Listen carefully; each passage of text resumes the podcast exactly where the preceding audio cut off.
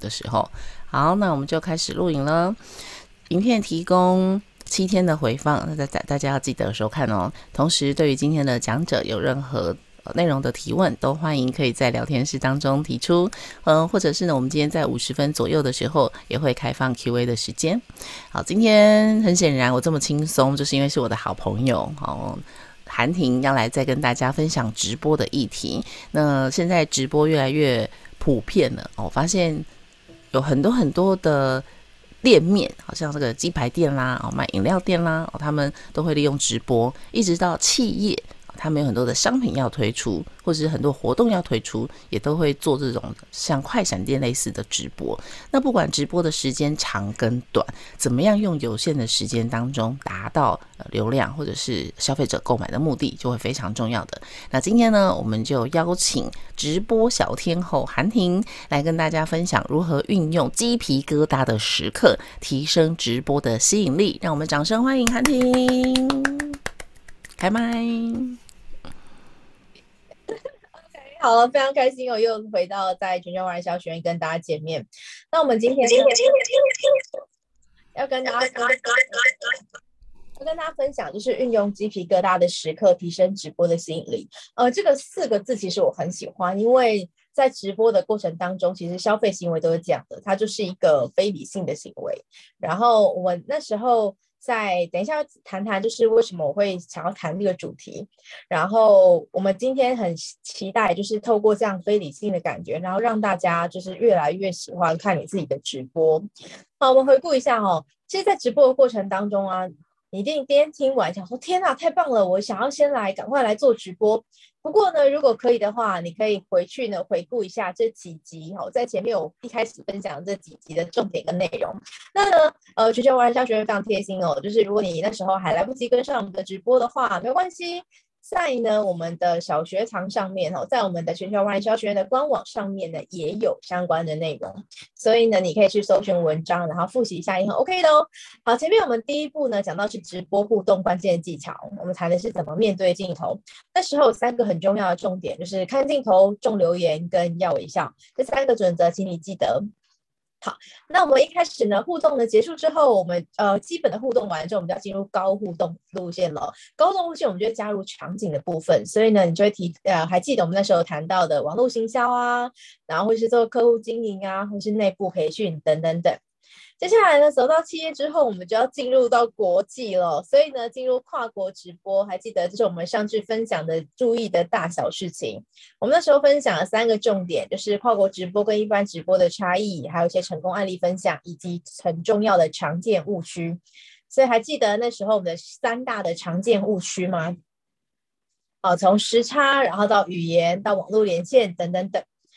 前面三个呢，如果呢你都都有跟到哦，或者是呢，你都已经复习完毕了，那我就非常推荐呢这一集你可以再多看两次。前面叫做基本功，今天我们是要来做叫做进阶技巧，如何运用鸡皮疙瘩的时刻来提升直播的吸引力。那呢，为什么会想要分享鸡皮疙瘩？吼，其实是因为这本书的关系。嗯，我今年跟伟荣跟志平三个人，我们做了一个年度品牌的经营读书会。我挑了一本书，叫做《品牌关键思维》。读完那本书之后，我发现他在反而是书封面上面这句话，我非常喜欢。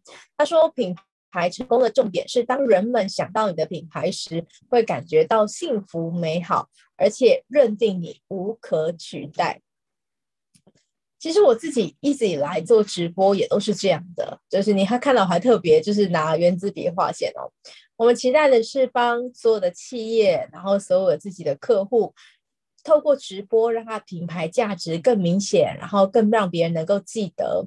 我很喜欢这三个字，叫做指名度，不是知名度，是指名度，指是那个手指头那个指。我们希望当他想要买某一个商品的时候，他第一个指名的就是我客户的品牌。所以呢，因为看到这句话哦，然后我在书里面当中一个很小很小的章节，所以呢，我就把它拿出来，然后结合我过去的案例跟大家分享。看完这本书，我觉得最大的对我来讲最大的差异就是，原本我都是靠感觉做事情的，就哎，觉得这边好像应该蛮正确，哎，好像就正确了。好，但是呢，在这本书当中，其实也谈到，就是呃，我以前过去做的一些事情，为什么它是正确的？为什么它会有效？呃，所以呢，今天就从里面拿出一个章节，然后跟大家分享。什么叫做鸡皮疙瘩的时刻？其实它就是一个启发性的感觉，你的身体感觉，而且并引发更深层次的享受，然后就会跟你参与当中的刺激感都是一样的。在书中呢，就是有提到，像比如说一些气味啊，然后呢一些嗅觉啊，然后味觉啊，这其实都是可以用身体的感觉创造你鸡皮疙瘩的时刻。所以今天我们就会把重点放在这一个概念里面，好，帮助你做这件事情。那同时也提醒你喽，这件事情鸡皮疙瘩时刻呢，当然在直播可以用，请问现场可不可以用？可以，所以在实体店面、实体销售的时候也可以用。好，那一定呢，有一些人是第一次看到我的，所以呢，我还是得要先介绍一下自己哦。我是韩婷，然后我自己呢，在过去的十十年是做婚礼主持，然后后来就转职，然后开始做直播，所以在这个行业四五年了。然后这两年呢，就正式的，因为有累积了一些战功哦，所以我们就转行转职进来当讲师。然后，所以这其实是我简单的资历跟一些授课的经验。那在多年前哦，我就创造了、打造了一家我自己属于自己的公司。我们在这个公司里头，我们专门做这几件事情。我们希望呢，能够有一些，就是除了培训啊，然后做一些企业委托案等等等。那我们这是我们自己的心法，然后跟我们自己的核心价值跟概念。如果你有兴趣，可以截图慢慢看咯。因为时间不够，我们就不要在这里琢磨太多。然后这是我自己在线上活动运营的经历哦，从国际到国内都有。有人说韩婷你的英文应该很好吧？因为你做了很多国际的活动。我说没有，我从以前到现在做所有国际的活动，我只要花钱。做一件事情就好了，就是请翻译 哈，不论是实体哦，办学术或是那种呃科技呃学术研讨会哈，科技相关类型的，我都是请翻译，然后只要有一个人可以帮我把我讲的话翻译给对面那个来宾或是那个讲师听就可以了，所以不要误会我我的那个英文非常好哈。然后更多的更重要重点，其实这也是给大家一个鼓励，就是你的。的核心概念跟你的价值，跟你对整体活动的敏感度才是最重要的。所以某一方面，你更有自觉的去辨认，哎，为什么这件事情触动了我？那个触发因子是什么？某一方面也可以慢慢的培养自己的敏感度，然后你在现场就会有更多更多直觉，然后能够把这个活动或是这个呃呃直播哈、哦、做得更好的过程。好，所以呢，回到今天的重点喽，就是鸡皮疙瘩的时刻，身体的感觉啊，其实可以让体验更加深入的，让我们更有临场感。然后这些体验也会丰富我们的理解，并且用一种非理智的情感来强化它，就是只有凭理智是没有办法做到的。我在这两年，尤其是这两年，我非常强调就是非理智的。情感还有身心灵的内容，因为我觉得台湾或是全世界很多地方，其实已经到达了一个呃很富裕的时刻了。这个时刻，我们已经不会想说，哎，我是不是有一百块，我应该要买泡面，可以吃得比较饱。好，现在的一百块可能就会去买一个很精致的甜点，然后让自己哇感觉很好，很享受。所以我觉得来到了这样的时代时刻，然后这些人他们更愿意花钱让自己感觉很好的时候。我觉得非理智这件事情，其实更能够触动大家进行一些消费行为，或是一些认知购买的的行为。所以呢，我在自己在不论是在做直播，或者在其他的销售或是授课的时候，都会运用一些这样子类型的哦，让你的身体感觉很好，然后默默的就接受我们这个品牌。然后呢，嗯，在。在这里头呢，我们想要呢跟大家呢拆解一下身体感觉，就我们讲身体感觉嘛，那就是感官哦。五感呢，就是比如说有嗅觉啊，然后有听觉啊，有嘴巴嘛。味觉，然后手指头会有触觉，眼睛会有视觉，然后最后的第六感哦，就是感觉哦，也都有。所以呢，我们今天就会从这个五感当中去拆解。不过呢，直播有其限制，如果你是实体销售或是你看得见客户的话，你这五感都可以操作。但是呢，实体呀、啊，呃，实体可以、哦，但是直播是不行的。所以呢，直播它有它的限制，我就把它浓缩成为这三种感觉。好，第一个是视觉，第二个是听觉，第三个是感觉，就是我所谓的那个第六感。就现在，尤其是现在，我不知道为什么，就是在网络上的人们啊，蛮蛮蛮常就是说，我觉得哪里怪怪的，但他说不出哪里怪怪的。可是事后我发现，哎。他真的怪怪的，所以呢，这个我觉得是大家不知为何，就是第六感更强烈。所以如果你有这样感觉的话，然后你也每次都证明你自己的第六感是正确的话，请你就可以多多利用你的第六感哦。哦，比如说我交朋友就是一个第六感的感觉。像我去年啊跟志平呢开始合作，那个时候我我就是有一个 Podcast 的课程，然后我需要找一个讲师，然后一起合作这课程，然后我就。就看了他的几次，然后碰面，其实我没有跟他聊过天，然后就觉得，哎，这人感觉蛮可以的，哎，他就可以，所以呢，有时候大家呢可以就是珍惜自己的第六感啊，但是也有第六感都是错的，比如说，哎，这样抱我男友的料刚好，但是反正他也看不到，没关系哈，他的他就是一个路痴哈，他每次第六感只要是左转，我跟你讲就是右转。他就说：“不是左转吗？”我就说：“没有。”以后我就相信你的感觉是错的。所以呢，你可以多多验证。然后这个在我记得不知道潜意识还是什么样的书 NLP 吧，好像有提到这件事情，就是你多尝试，然后多验证，你就会开始培养你自己那个第六感敏锐的感觉。OK，好了，那我们进入了视觉哦。视觉我们分成三个部分，从图像，然后到摆设，到赠品。图像比较是你在网络上会有一些文字宣传啊，然后贴文啊，或是图片宣传这样的图像。当然，在直播的当下哦，你也可以置入一些图像。接下来呢，第二个就是摆设。摆设呢，比较是像是物品在直播间前面，比如说，如果今天看到我的画面里头，我把这本书摆在我的前面，这叫做我的摆设哈。赠品就是我当我把这本书送给你的时候，这个书就会变成赠品，所以它这个的定义是跟它使用场景有关，使用场景有关。OK，好，那我们来举一些例子了。好，首先呢，我们进入到视觉，这个是呢我们品牌经营读书会当中的。这本书就是品牌关键关键时刻，这这个哎，sorry，它叫品牌关键思维哈。它在上个月呢，我们已经导读完了，然后我们的读书会啊，特别就是结束之后还会做一张像这样的小图卡，让你回去可以复习，然后可以做实作。所以看到左边那个三角形，就是填入自己品牌的概念。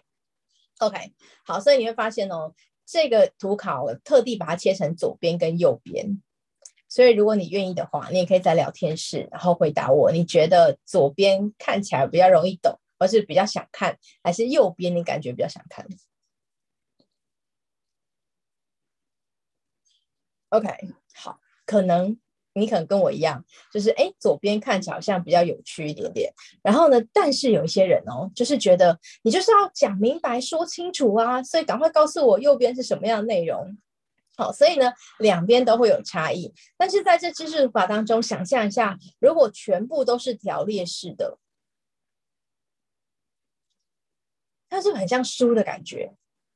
有没有人跟我一样，就是看书看一看就会睡着？那、啊、看小说不会了，哈。但 看漫画，看看漫画也不会，但看教科书很容易就睡着。某一方面是很多，就是很条列式的内容，你可能觉得啊，好像有点呃无聊哦。所以呢，我们就会用更多的图像。那我最近在看的新的就是明呃下礼拜要导读的书《场景行销》，它里面讲到一句话，然后一个理论，我觉得也蛮合理的。他说啊，其实人一直以来都是用图像在思考跟记录的，因为它里头写到就是壁画。那我们去参观一些古文化、古文明，然后在墙壁上面不是都有一些，就是他们当时候那个文明的，呃，或是当时候是人生活的样貌嘛？他们就用石头刻在壁上面，最后发现以前啊，最古早不最古早，他们也是图像式的思考。所以我发现到现在到未来哦，真的就是还是要走进图像思维。所以如果你现在，我以前都是有一种鸵鸟乌龟的感觉，就是。鸵鸟和跟乌龟，就是如果呢，哎，我图像真的我美感不是那么好，算了算了算了，没关系，我就外包给别人，反正也没多少钱。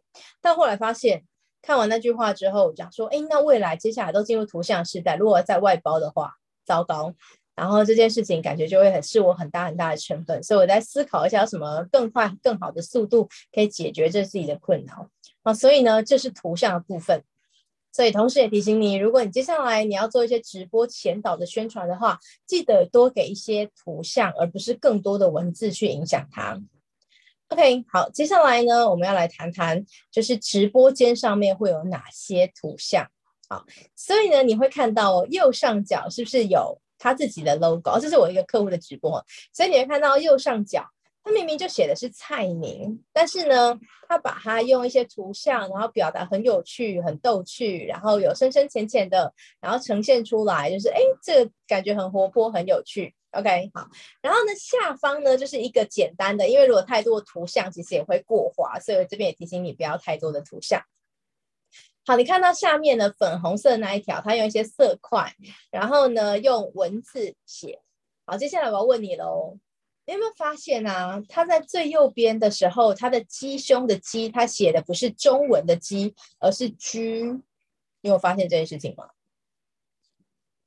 为什么他要不要写鸡胸肉的鸡？好，就一般那个火鸡的鸡，中文的鸡，而是要写英文的居呢？好像感觉这样比较有趣，然后有点吸引人，所以整个一划过去就发现，哎，那边好像跟中文字不太一样，就是英文的。嗯，有人就说，哎，好像比较好玩，所以呢，这也是在过程当中你也可以去思考的。它也是另外一种，我觉得它是图像化，而且啊，这个字它之所以可以这样子用，是因为已经很多人都在这样子使用，尤其是鸡排店 或者是牛排店，他们觉得说鸡排就写一个居，因为这样写字速度比较快一点点。所以呢，这是图像的部分。接下来还记得我们刚刚有谈到，就是摆设，对吧？物品。所以呢，请你帮我看一下哦，这一页当中啊，这个画面当中，你有没有联想到是什么样的节日？即将快到了，看一看右边的那个花，有没有觉得那就是康乃馨？我记得应该是康乃馨，没记错哦。然后呢，你会发现，哎，它会有一些，因为这个是母亲节的特辑，所以呢，它会有一些就是相关的物品放在里头，然后呢，让你觉得，哎，好像有一点仪式感。所以摆设呢是非常非常重要的。然后你不要小看哦，在头顶上的那个两个锅，它叫做休闲锅哈。为什么是绿色跟粉红色？它其实有很多颜色。比如说，你看左手边，它有橘色跟紫色。但是我们为什么放了绿色跟粉红色呢？哦，所以有一个原因是因为它新色之外，然后另外一个就是配比跟跳色。所以你会发现啊，如果这两个颜色对调之后，我觉得应该会有点怪。因为呢，它的绿呃粉红色对调，然后在人的头上就会感觉太突兀跟太显眼。然后呢，在跳对比，在右上角字台会有点怪怪的。所以呢，回去的时候啊，你们在做直播的时候，那个摆设很重要。现场看其实都很好看，但是呢，呃，就如同我常说的一样，直播这件事情就是，请你呢，请你以镜头前面的画面为主。所以，请你用镜头。显示出来的画面为主，就像我们呃手机，如果你有手机的话，你也可以打开你的相机，你的相机切在是拍照模式跟录影模式，其实你取的景的大小是不一样的。所以呢，你在做直播的时候，如果你是接下来是用手机直播的，那请你呢在测试的时候也记得你要把你的模式开到录影的那个模式，而不是用拍照模式，不然你觉得一切都 say 好啦。诶，为什么开始直播好像全部都长得不一样了？好，所以这边事情都是得要先设计的。那如果你想要变换场景，比如说你要往右边移动啊，去到第二个场景，每个场景都要先先先先设定好，因为呢，有可能它在 A 场景，哎，摆设是合理的，但移到 B 或是稍微切掉之后，就发现，哎，好像这样不是很好看。所以呢，我们在每一个摆设当中都会非常有技巧哦。这三个是很重要，叫做分镜表。你要做到非常专业的话呢，就请你还是要稍微学一下分镜表的技巧哦。那因为我们比较熟练的，所以我们在现场其实就不会发分镜表，因为那就在我们的脑海里面。但是如果你是初级的话，就是真的还是要练习一下，先把它画出来。然后你要讨论也比较好讨论。就像我在培训他们的时候啊，就是我有训练他们做这件事情，因为你总不可能要老板就是他内心有分金表吧，你还是得要有一些工具哦。所以事实使用一些工具真的非常重要哦。OK，好，所以呢，就是图像的部分还有摆设的部分，我就一起把它讲完喽。好，接下来呢，我们要进行到第三个，呃，还有另外一个摆设哈，这边还举一个例子，因为我是嘉义人呐哈，所以我在 开场之前我就临时把这个案子放进去了。嗯，这个我想问你啊，去餐厅的时候啊。你进去的门把是不是通常都是讲比较单调，或是开了门就进去了？哦，你是嘉义人，Oh my god，好，太太开心了哈。然后所以呢，这个是嘉义的老院子哦，你会发现呢、啊，它的右手边的这一个，你会发现门感觉好有趣哦。它的门把是很像水管，水不是水管，水龙头，而且它转转转，这上面那个感觉也不太一样。所以呢，适当的小摆设，因为我们只有怕有人不做直播，就举一个实体案例跟我们分享。好，所以你也可以把这样的摆设放在你周遭的空间里面，就会看起来很有趣。所以我现在其实有一个很新的就是兴趣，我就会去研究大家的厕所，餐厅的厕所。你会发现有些餐厅它的厕所真的很强，尤其是那个什么洗脸盆啊，就会找很有那个呃古古时代或是装潢啊什么之类的，就很有趣啊。所以。有时候你们可以从厕所当中看出这个就是餐厅它自己的小巧思，所以我觉得这也是蛮有趣的，而且你会发现，哎，这样好像很好玩。然后很有趣，所以你从一开始进来的时候呢，他就觉得，哎，这店好像不太一样，哎，所以如果像刚刚那个摆饰当中，你全部都做得很好，然后一个很突出的东西，他觉得，哎，你好像不一样。然后呢，像有一些店家，他没有办法有花那么多钱哈，毕竟你知道找这水龙头应该是要一些费用的，然后他就会在他的店里面。放一些手册或是本子，让大家可以涂鸦，或是有一块空白的墙壁，大家可以写东西。某一方面，它也是一种摆设的概念，然后而且是由大家一起来创作的。所以呢，谈到物品跟摆设，好，或者我们刚才的身体的感觉，有时候你邀请。参观的人、来宾，然后是客人，你的消费者一起来创作跟分享，他们会觉得对这个地方呢更有感觉。所以为什么我在前面直播第一集的时候呢，我就一直谈到互动这件事情？因为互动某一方面就是让消费者、让我的客户、让我的观众，然后他也可以参与这场直播，他就觉得哎，这直播跟他是有感情跟有连结的，不然他就看 Netflix 就好啦。就看电视就好啦，那为什么要来看直播呢？OK，好，接下来第三个呢，谈到的是赠品。在直播活动上啊，送赠品其实很麻烦。在实体活动，我就是把东西递给他，他就拿走了。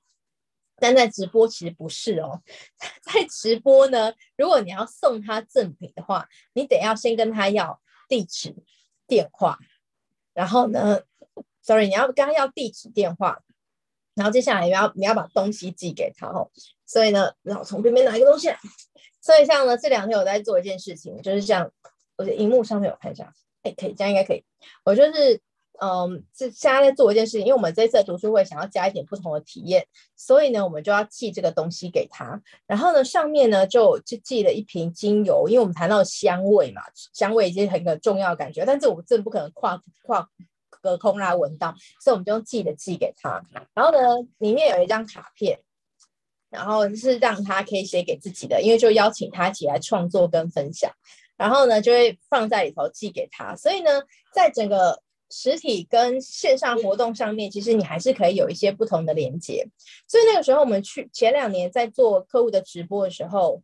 我就说，哎、对，我们可以不要送一些，就什么咖啡券啊，我们很常喜欢送什么 seven 兑换券啊，咖啡券去直接买一杯咖啡就好，它叫做便宜了事。我们那时候做了一件很疯狂的事情，就是呢，中午直播完之后中奖的人，我就直接跟他要地址跟电话，然后我就传了一个星巴克菜单。我跟你讲，不可以直接把整个星巴克菜单传给他，因为他就会点到无上限。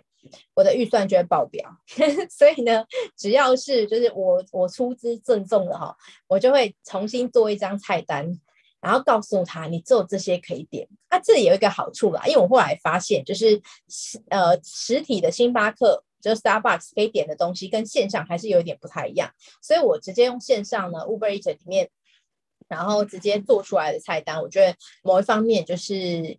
也是就是降低那困扰，因为他点了，然后我不能够就是送给他，这样也很麻烦。那我们那时候挑星巴克，是因为他在全台湾几乎每个分店都有跟 Uber Eats 配合。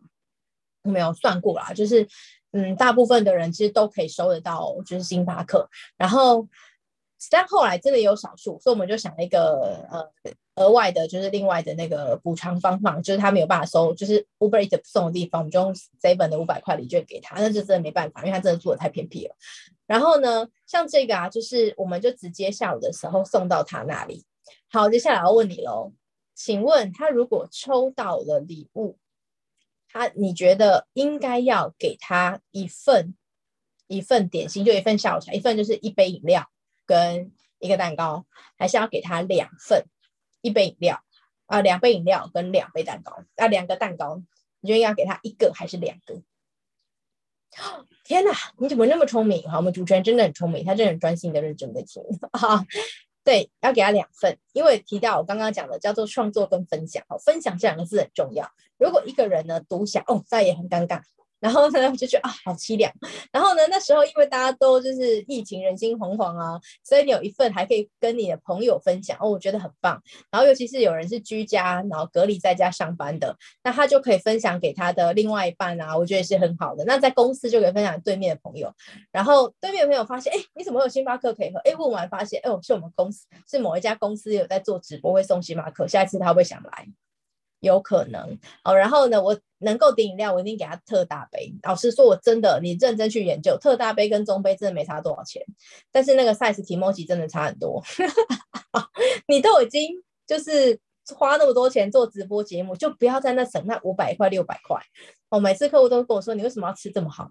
我心里想说，我就是拿这些，然后来安抚你的心理啊。所以呢，这也是跟大家一个小技巧哦，在我所有的活动的预算当中。吃的这件事情，我一定会努力让它能够好就好，因为那是大家最直接的感受。记得，就是所有非理智的感觉，要创造我们刚刚讲那个第六感，让他不知道为什么，就是觉得你感觉很好。OK，好，就这样。好，这边不说太多。好，好，接下来最。我们谈到视觉哦，还有一个进阶技巧叫做视觉引导。这里我就得要停止分享，然后让你看一个内容。等一下哦，什么叫视觉引导？就我们刚刚提到都是比较初阶，就是静态的。但是呢，其实我自己在做节目的时候，我自己在做节目，我自己在做节目的时候啊。就是我会透过一些镜头的转移，然后让我的消费者跟我的或者我的观众，然后跟着我走去我想要他去的地方。所以接下来我们来看看这个案例啊，呃，我这个档案是你在 Facebook 上也找得到，都会找到这间公司它的影片都有了，因为版权关系我就没有下载，再重新剪辑，好不好？那我们就一起来看看这段影片喽。啊，看一下左下角哦，三十，我不会整个放完，然 后我就把我放的要放的放完就结束了，好不好？OK，那我们来看看这段影片。好，Sorry，人脸辨识提款的部分，好。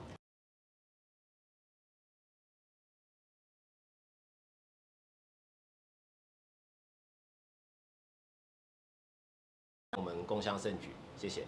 好，谢谢 Brian。接下来我们要请阿雅来帮我们快速介绍一下今天第一个技术重点——人脸辨识提款的部分。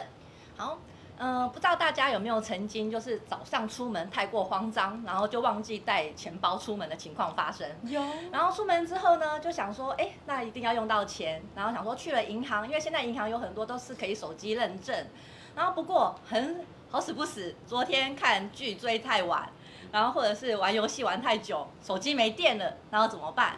然后这时候呢，ANC 其实就有跟银行这边配合，我们就把 ANC 人脸辨识跟我们现在的 ATM 做结合，你现在就是可以用人脸就可以去做提款，因为我们人脸是不大可能会忘记带出门的，所以就是一个很方便的一个新的应用。对，哇，感觉就超方便的。对啊，对啊，我以为那个没有带钱出门，就是要打给老公或是打给妈妈之类的。那可以打给 Brian 吗？打给 Brian 可以吗？蹭饭吃。好，那个 不好意思，那个电话，大家有兴趣的话，电话好不好？对，call in 进来，谢谢。对对对，啊，我们刚好午餐已经到了，外送员到了。哎，我好像忘了带皮包哎、欸，那我们这时候就可以用我们的脸人脸提款。刚好我们公司就有这台设备，我们一起来体验一下这个人脸辨识提款吧。Go！那我们现在进行刷脸提款，那我们就一开始先输入自己的身份证字号。然后下一步之后呢，我们会有一些就是进行人脸辨识的提示。那 OK 的话，就帮我按一下下一步。那这边的话，稍微帮我看直视镜头。然后这边我们同时也有在做活体辨识，就是为了要防止说用相片或者是手机做翻拍的动作。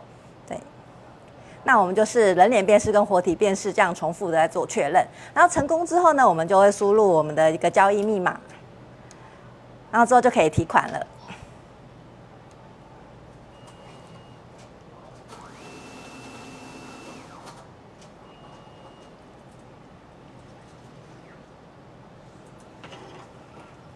好，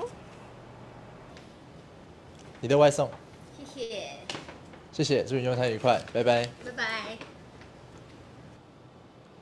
哇，我们的午餐来了，为我来为大家布。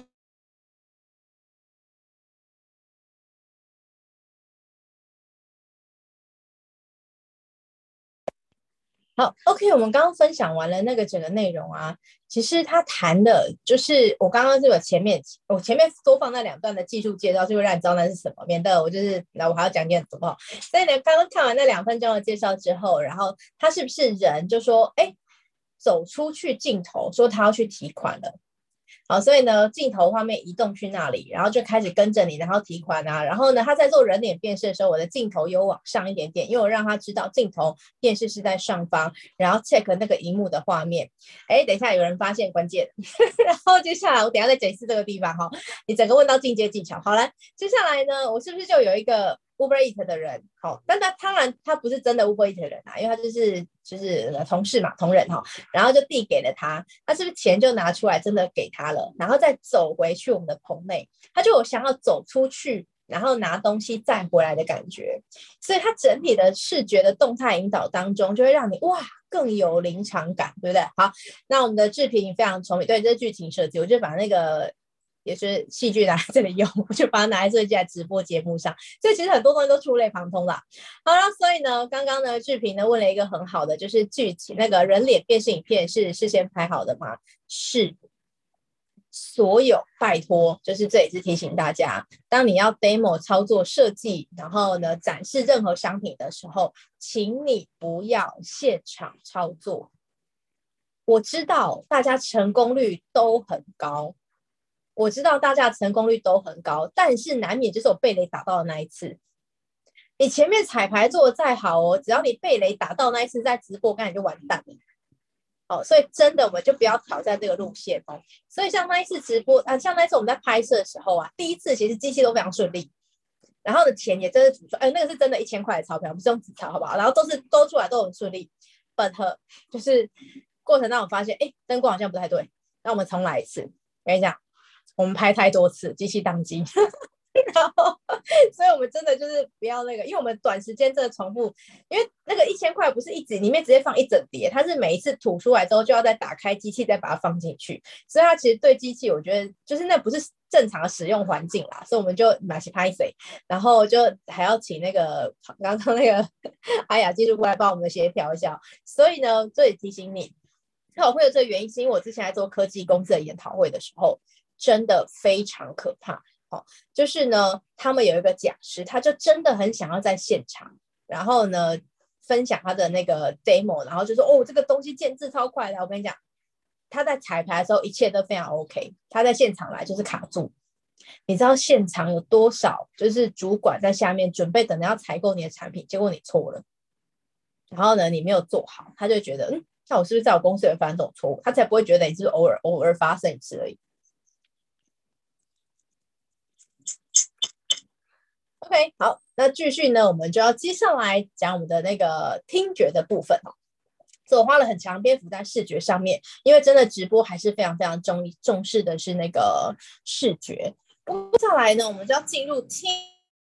哦，听觉呢，其实我把它拆成这三个内容。第三个，等下你比较不理解，我等下会再多讲一些。然后呢，前面两个哈，第一个叫做声音质感，不知道你有没有发现，当主持人是韩婷的时候，跟是志平的时候是差很多的。所以接下来我们要请我们的美声天后志平来跟我们聊聊，啊，什么叫声音质感？让我们示范一下。把时间交给志平。Hello，大家早安。今天呢，想要跟大家分享一个生活法律的小常识。有一个女生在台北市的一家正韩饰品店去购买项链，后来呢，她觉得不喜欢，想要退换货，她就在 Google 的评论上面的店家评价写了“就是淘宝货”哦，这句话就让她引起了大灾难喽。就让他呢必须要罚款，而且呢是依照加重诽谤罪来起诉哦。所以就要提醒大家，网络留言跟实际对话一样的，千万不要因为自以为使用文雅的语汇而去贬义还有嘲讽他人哦。哦天哪，因为觉得刚刚就在听一段广播，所以呢，有些有些广播节目，你发现你听很容易就哎一个小时过去啊，听完了。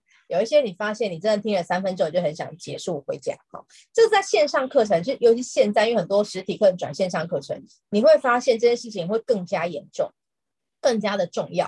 好，因为呢，在实体课程的时候，你有东西太多东西可以分心了。你可以看老师的简报啊，然后你可以呢看老师本人啊，你也可以看看对面的同学啊，然后是环境啊，教室有什么，然后你可以偷看自己的手机。但是在线上的环境，尤其像那种直播。我们那时候啊，在做直播的时候，Facebook 不像现在那么方便哦。他只要看了直播，就其他的东西就不能用了，然后也不能打字回留言，什么都不行。只要他一回留言，就会跳出去，然后我就听，他就听不到我的声音了。所以那个时候，我要怎么样一直抓住，就是客户呃，sorry，呃，观众的注意力。其实声音真的非常非常重要。有些声音你可以听一个小时，有些声音你听三分钟就结束了。所以。可以加深质感声音的方式呢，有两种哦，但我没有说哪一种质感一定是对的，它它有一定的标准，就是你至少要抵达那个标准。但是那种什么声音的浑厚程度啊，像刚刚志平就是他的声音比较女生一点，就是比较尖锐一点点，高一点点。你本人尖锐应该要高一点点，像我的声音就是比较呃，我在讲课就会稍微比较低沉一些些哦，所以呢就会有一点点不太一样。那那个高音频率那个倒不是。不是重点，而是那个质感，就是你讲出来的话让人家舒不舒服。好，增加质感有两个方式。嗯、呃，如果你就是在认识志平之前，我都会说，其实不用进行什么发声训练。好，因为呢，所有的一切就是你用一个混音器，然后变声机就可以了。你今天呢，啊，我想要今天浑厚一点，就把那个中音转大一点，嘟嘟嘟，就会变得浑厚一些些。然后，然后呢？如果你想要低沉一点点哦，那就是嗯，把那个力量那转转转，就会稍微低沉一点点。好，但是如果你今天发现啊，你感冒了，声音有点太沙哑了，怎么办？但是我想回到原本的声音，很简单，好，你就是把高音转多一点点，就会回到原本的质感喽。好，在认识制品之前，我都会这样说就好了。而且呢，我都像。后来就上线上课很多，就真的要这样调调调就好。但是人嘛，总是要回到现实，而且我们现在就要跟病毒共存了，所以呢，你既然都要回到跟病毒共存的时刻，你总是会走到实体，然后跟别人一起对谈。你想想哦，就是如果你在线上声音质感超好听的，好，然后但是你到实体发现哦，那那呢？好，那你赶紧走，赶快吼，那就会造成一个那个期待落差、印象落差，他反而会对你这个人产生不信任。我不要说谁，但是因为我也忘记他的名字了，但是我记不记得你之前在中国大陆有一个很知名的短影片，还是 U，就是他们的视频的天后，然后很带货能力很强，真的忘记他名字是谁了。但他第一次开直播的时候，掉粉掉超多的。因为影片是剪接过的，而且它语速是有加快的，所以听起来节奏就很厉害。然后，但是直播就是一切就是打回原形啊，好，然后直播就发现它没那么快，然后逻辑没那么好，回应速度没那么快，大家就觉得有点期待落差，所以他们那一个直播反而是掉粉。好，所以呢，就要提醒大家。然后志平 现在他说，他也需要混音器，混音器在线上真的适时的可以修一下啊。而且，嗯，大家其实你你的声音透过比如说手机，像我自己有试过手机收音、iPad 收音跟笔电收音，听起来是有点点落差，所以我通常会挑一个比较好一点的声音。但是千万真的不要落差太大，是可以修饰一些的，好不好？好，接下来呢，我们要谈谈的是那个音乐的节奏，所以呢。我我讲的不是旋律哦，是节奏。所以等等我会让你听三段的音乐，然后你听完之后，我们等下再来，就是每一段大家可以听个十几秒，然后我们再来聊聊哈，这个节奏有什么不同？OK，好，那我们来听听这三段音乐。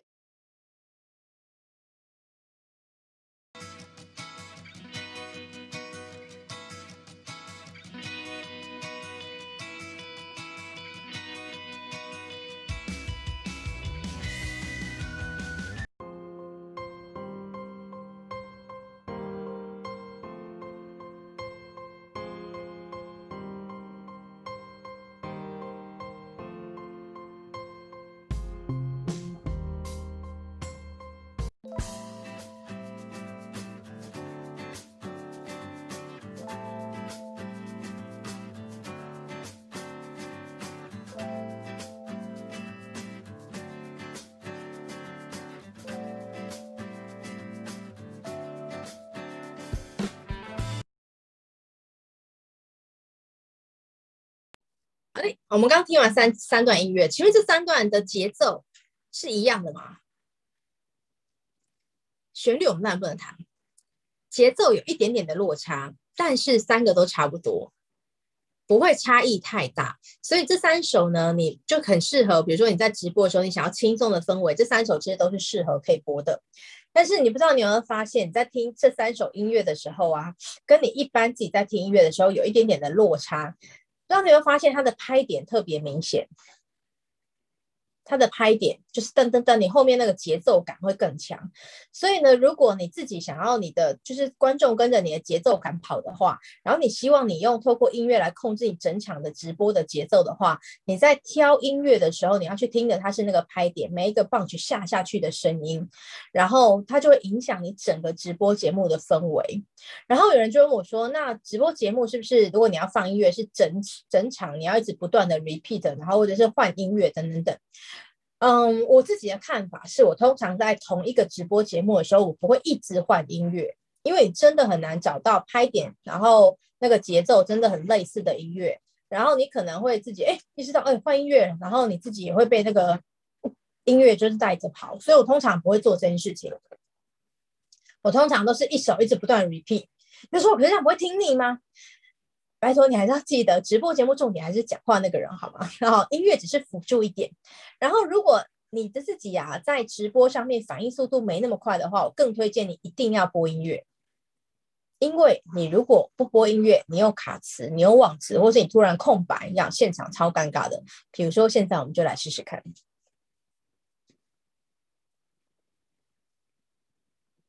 刚刚只经过了七秒，感觉如何？我们觉得世界好像停止，哎，是不是韩婷断线了？好、哦，是不是先呃发生什么事情了？好，所以呢，音乐还有一个好处，就是确保对方呢一直都知道哦，其实我是听得到声音的。就像我们线上研讨会啊，如果比较偷懒的，在那个暖场时间，我要怎么样让进来的学员呢确定，就是他其实一直都听到我们的声音，他不用再说，哎，你有听到我声音吗？什么什么，我听不见，不用做这件事情，只要放音乐就好了。他说：“哦，我有听到声音哦，那 OK 可以没有问题，好不好？对，很好。所以呢，就是那你要趁月想要了解更多，就可以联系志平，或是呢，请锁定他之后，如果他有他讲座分享的时候，赶快去 Q&A 问他哈。好，最后一个就是背景的环境音，这也是呃，我们之前在做直播节目，通常都会在比较安静的环境做，但因为这一次的嗯，就是刚好有一个案子哈。”刚才正在进行哦，快结束了哈，这个展览快结束了，所以我一个客户呢，就就在那个展场里面，他们这次真的花了非常多钱在打造那个摊位。所以他们想要做类似直直播的概念，然后让他们的呃一些客户能够不能来现场的客户也能够参观，然后也能够知道他们其实非常用心，他们整座真的做得非常好啦。然后我也非常非常就是喜欢他们的设计，虽然说类似伪直播的方式，不是用录影的影片，因为这样比较没温度哦，所以我们就请了一个主持人，然后在现场这样，然后帮他带讲话，进到底把它做完。好，这个时候啊，他的声音，他主持人在讲话声音，就需要一点点环境背景嘈杂的感觉。你会需要一点点环境背景嘈杂的感觉，因为那才有在展览现场的 feel。如果你太过干净的话，反而会觉得怪怪的，因为它跟你的认知是不一样的。而且你想哦，如果这是一个展场的直播，你发现它完全都没有背景音，然后都没有那些嚓嚓嚓嚓的声音，然后没有旁边的干扰声、人声，你会不会觉得这展览超冷清的？你会觉得这个其实没有什么人哦。所以呢，有时候啊，我们会趁一些背景的环境音进去，是让他们觉得，哎，这好像有点不太一样哦。所以，比如说我们去拍一些机柜，机柜叫。机柜就是那个主机，然后我们一般电脑不都主机吗？但在一些科技公司或是一些呃需要什么备份的公司，那个机柜它可能会变成一百倍大这样，然后会有很大或者那个声音。所以有时候我们如果要去介绍那个机器的时候，我们就不会要求他把机器关掉，除非它真的太吵了。然后我们就会保留它一点点的声音，让他觉得哎，他现场更有临场感。所以请你记得这三个字。听觉的每一件事情都是要吸引他，然后要有临场感，让他如亲临实境一般，好吗？然后呢，接下来呢，我们提到一点点简单的，在这里有一个进阶技巧，叫做譬喻法。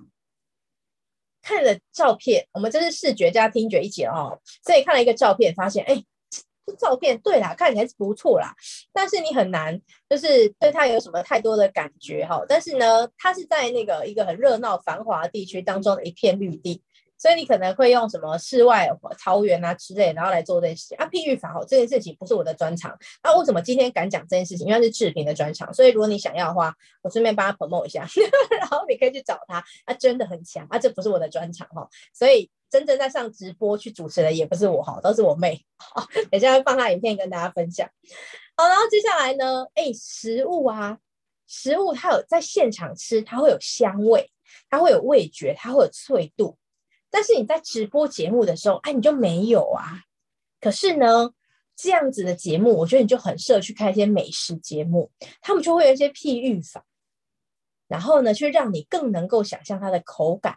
它的香味，它的内容，所以有时候可以参考一些其他人的节目，然后去参加参加过一个同类型的，就会比较知道你可以怎么样操作。OK，好，接下来呢，让大家看一下啊，这叫做影片。我个人非常推荐这一间，但真的蛮贵的哦，在东区吧，叫大碗烧肉，上次一个人走出来好像要三四千块吧，然后我没有吃到超饱，就是还可以这样。好，那我们来看看，今这一块这一块我记得非常好吃，是我特别的录影了一下。哎、欸，好，好想想，如果你现在是一个直播节目主持人的话，你要怎么在旁边帮他配音？然后呢，他才会觉得哇，你这个肉真的很好吃哎，然后进来入口即化。如果 always 是入口即化，可能就太弱了。现在可能是奶油般的质感。他说哦，想想对，奶油干般的质感，或者是冰淇淋这种滑顺的口感，好，这个看起来会很好吃哈。我现在敢放心，因为接下来希望大家都吃早餐的。好，所以呢。回去的时候，你也可以像这样多多练习。你可以透过别人节目，然后来讨论，好，也可以，然后自己练习，然后问问别人。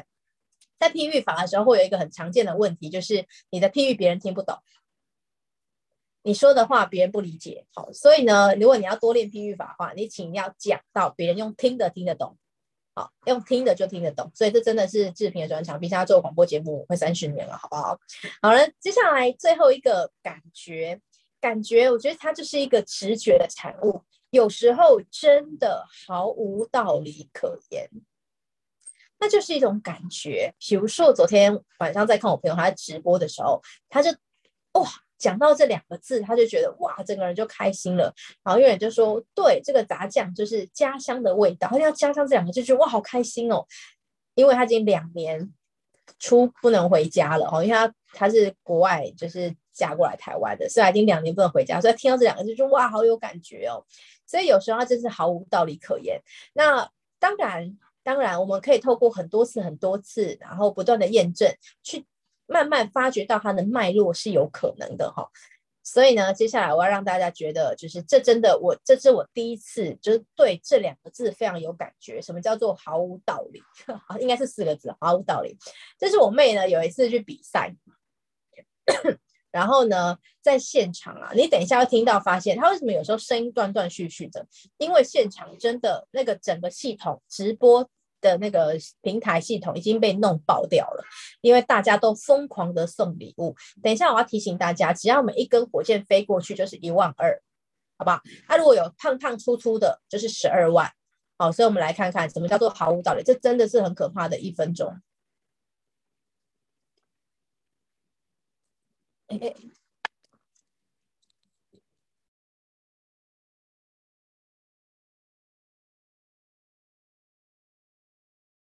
夸张，核弹是哪一招？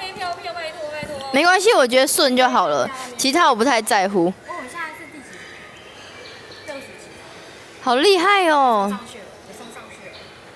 嗨，欢迎大家！现在是卡的还是送什么？送免费的票就好了，免费的。我在比人气，我不是在比矿泉水。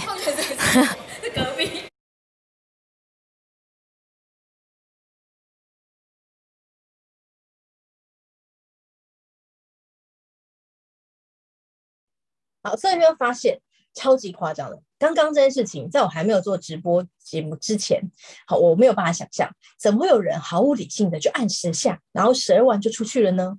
好，但是呢，他就觉得哇，我感觉你真的很好。然后呢，最妙的是，我妹前两个月也发生一样事情，就莫名其妙在比赛最后一刻，哎，回到了第一名。有一个莫名其妙的路人，然后来送了他一个，我算一下多少钱，两万四，按一下两万四，哎，他觉得哦，很划算。我但我后来知道了，就是他不是要送给我妹了，他是为了拿直播平台当中有一个徽章，然后那个徽章呢，就是他很想要那个徽章，我要那就是一个 JPG 啊，好，就有人说 NFT 卖不掉就是 JPG 的概念，哈，它就是一个 JPG 图，好，但是呢，他就觉得哇，那个徽章很有，就是有。成就感什么之类的，哈，然后他就觉得花这两万是非常值得。然后当我们也是赚到业绩，非常开心，好不好？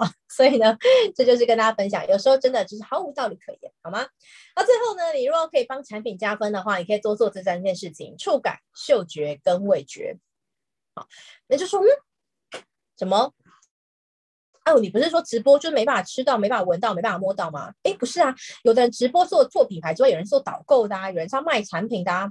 所以呢，如果你是要卖产品的，请你特别注意哦。你呢，当消费者收到产品或是他下定的过程当中，一定要跟你的直播节目是相符的。哦，摸到的东西触感，如果你是要做高质感的，请你那个包装就是高质感的。好，如果呢，你觉得啊，这个也是高质感的的商品，一个呢一两千块是。是同大同类型产品当中的高单价的话，那就请你不要有那种就是刚出厂那个臭臭的塑胶味，好不好？然后味觉你吃下来基本上就是好吃啊，这就是就是毫无就是疑问的哈，所以就是帮产品加分。那我们细节就不讲啦，因为那是另外一个层面的事情，只是提醒你可以多做这件事情。好，所以呢，最后我们收敛一下哈，创造机建立品牌价值，其实就是创造更多鸡皮疙瘩的时刻。我们如果是业余的，叫做发现。但是我们叫职业的，请你要创造，就如同刚刚所有直播节目当中的这么多细节。所以我常常都说，直播节目就是一件假的，但是大家来演戏，只是呢，他演的比较真实而已，好不好？好，下面的小小的重点，我就把普通的日子变成值得纪念的日子。所以有时候你可以透过一些送礼物的过程，像刚刚的星巴克，然后让觉得哇，居然今天下午也是一个蛮好的时刻。然后创造鸡皮疙瘩时刻，其实是提供消费者满意度，也鼓励消费者重复体验最低廉的方法。所以呢，他就跟你在那些花广告钱啊，其实是费用是差很多的。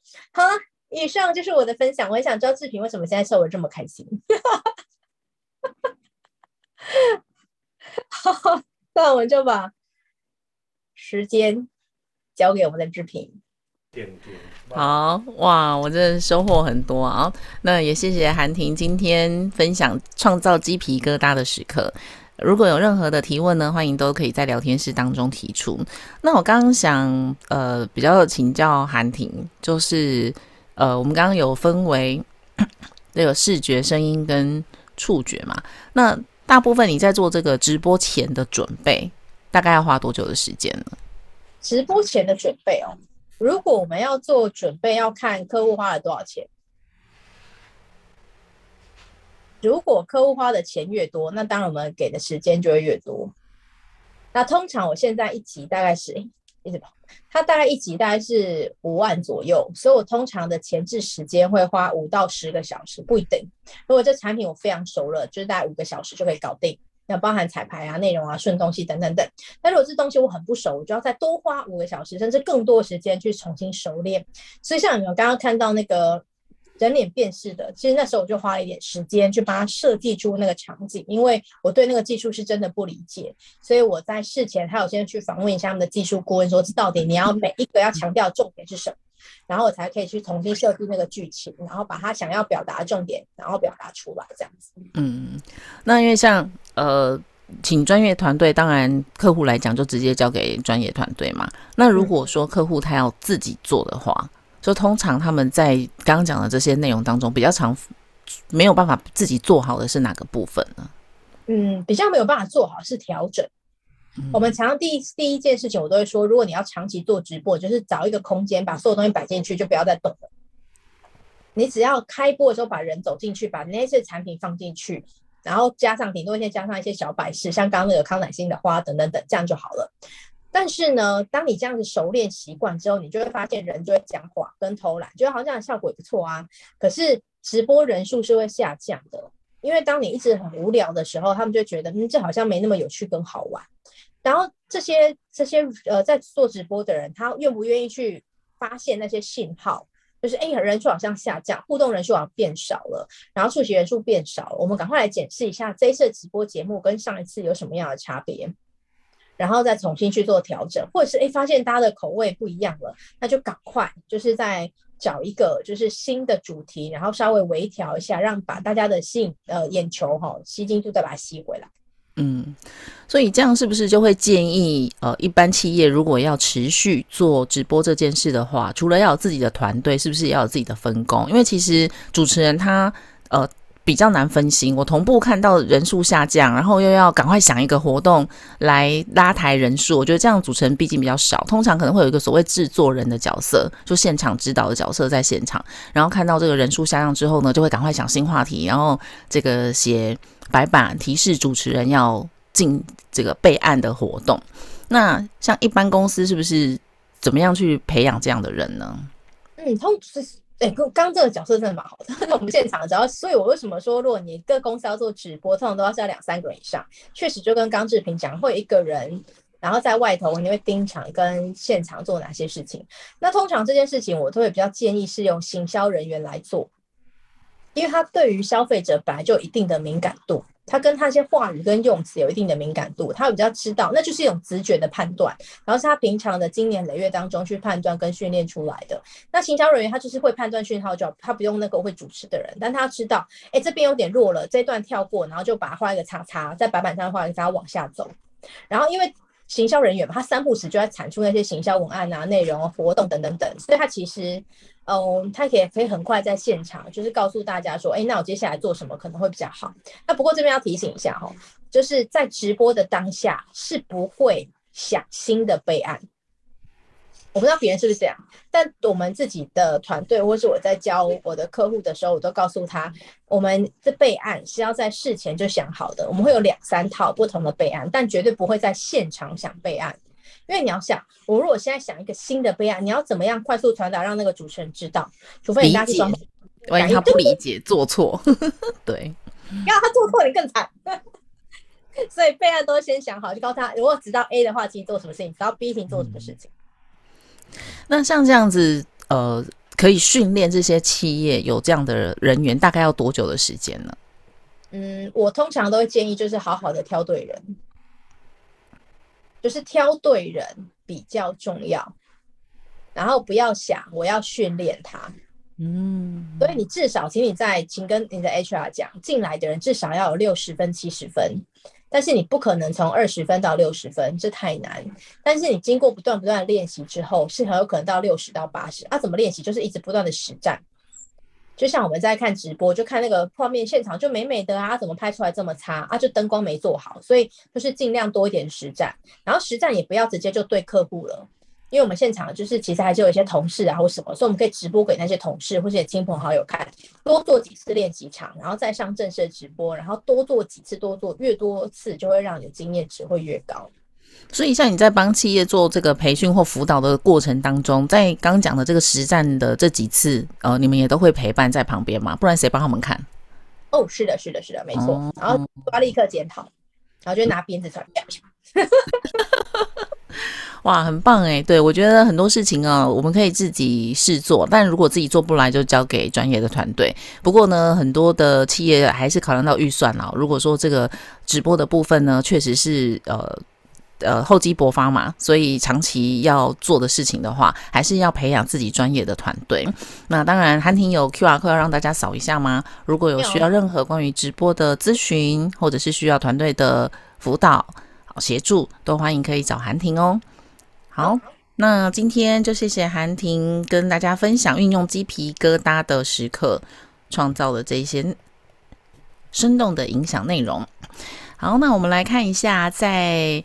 下个星期一要邀请到的这位呢是世祥，那世祥是非常厉害的呃这个讲师哦，然后他在下个星期一要跟大家分享的是城市人才荒，台湾未来必备的城市软实力。那也欢迎对这个议题有兴趣的朋友，下个星期一早上八点，我们全球华人营销学院见喽！祝福大家有个愉快的周末假期，我们下周见，拜拜。